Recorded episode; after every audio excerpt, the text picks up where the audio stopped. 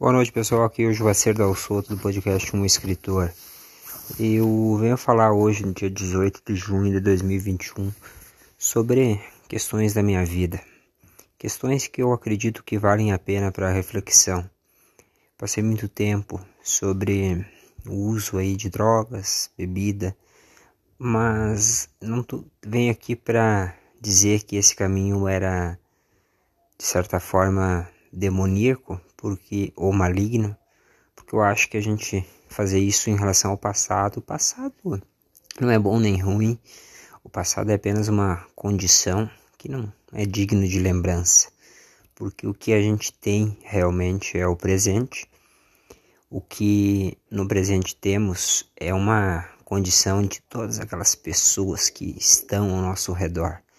Eu acho que sem amigos é impossível seguir em frente sem grandes reflexões que nos façam uh, sentir a vida como uma dádiva, como uma condição soberana, eu acho que é impossível seguir. As pessoas nesse momento que eu estou de reconstrução, eu estou há mais de seis meses, sete meses sem o uso de bebida e drogas, e isso está me fazendo muito bem. Só que eu estou pagando preço por isso.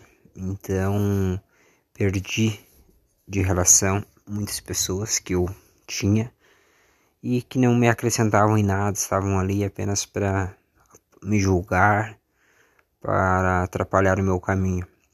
As pessoas que eu tenho hoje, especiais, eu tenho alguns amigos que me ajudaram na questão financeira, porque passei por um momento muito delicado, ainda estou passando, mas em nome de Jesus, pelo poder de Deus, muitos caminhos estão se abrindo então me aproximei de pessoas boas, mas a bondade que eu colho dessas pessoas boas, ela não vem com uma intenção que lá na frente essas pessoas não possam me decepcionar, falar mal de mim.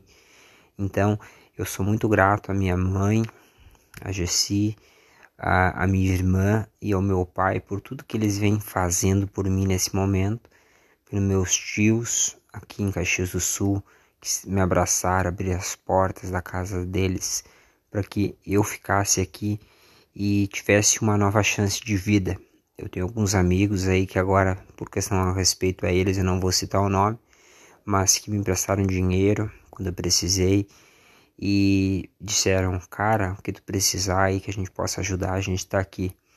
Então, do fundo do coração, agradeço esses meus amigos, porque sem eles, com certeza, eu não conseguiria seguir em frente. E eu, pela primeira vez na vida, estou sendo franco para com todos. Então, isso foi muito difícil para mim, porque por questões do ego, nossa, a gente acha que é perfeito e que não precisa de ninguém, mas a gente muitas vezes mente para as pessoas.